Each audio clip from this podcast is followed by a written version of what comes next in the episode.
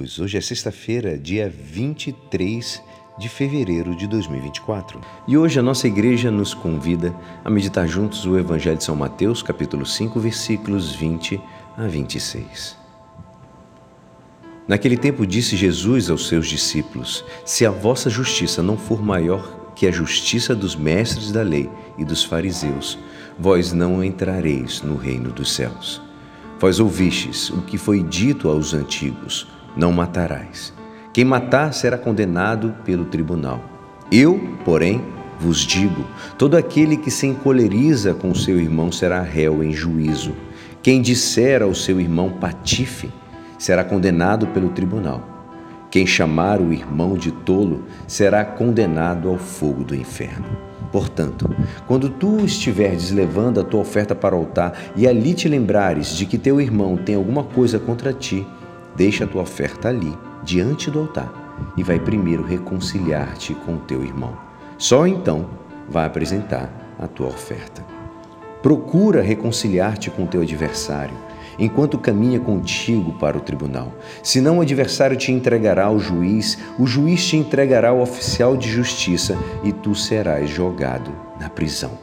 Em verdade eu te digo, dali não sairás, enquanto não pagares o último centavo. Esta é a palavra da salvação. Amados, hoje nós temos um evangelho bem complexo, mas precisamos levar a sério. Encontramos os ensinamentos de Jesus acerca do perdão.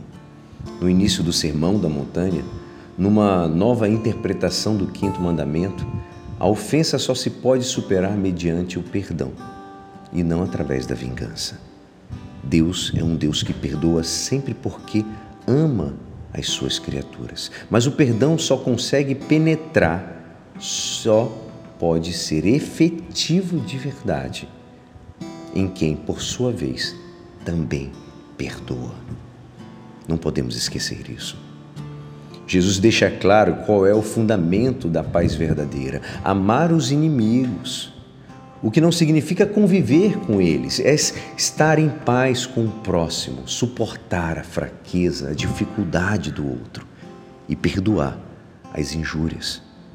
Este é o caminho de formação que nunca termina, difícil, mas precisamos buscar. Somos chamados a exercer uma sequência de virtudes, entre as quais a paciência, a espera, o silêncio, e nunca cessar de pedir pela conversão dos pecadores.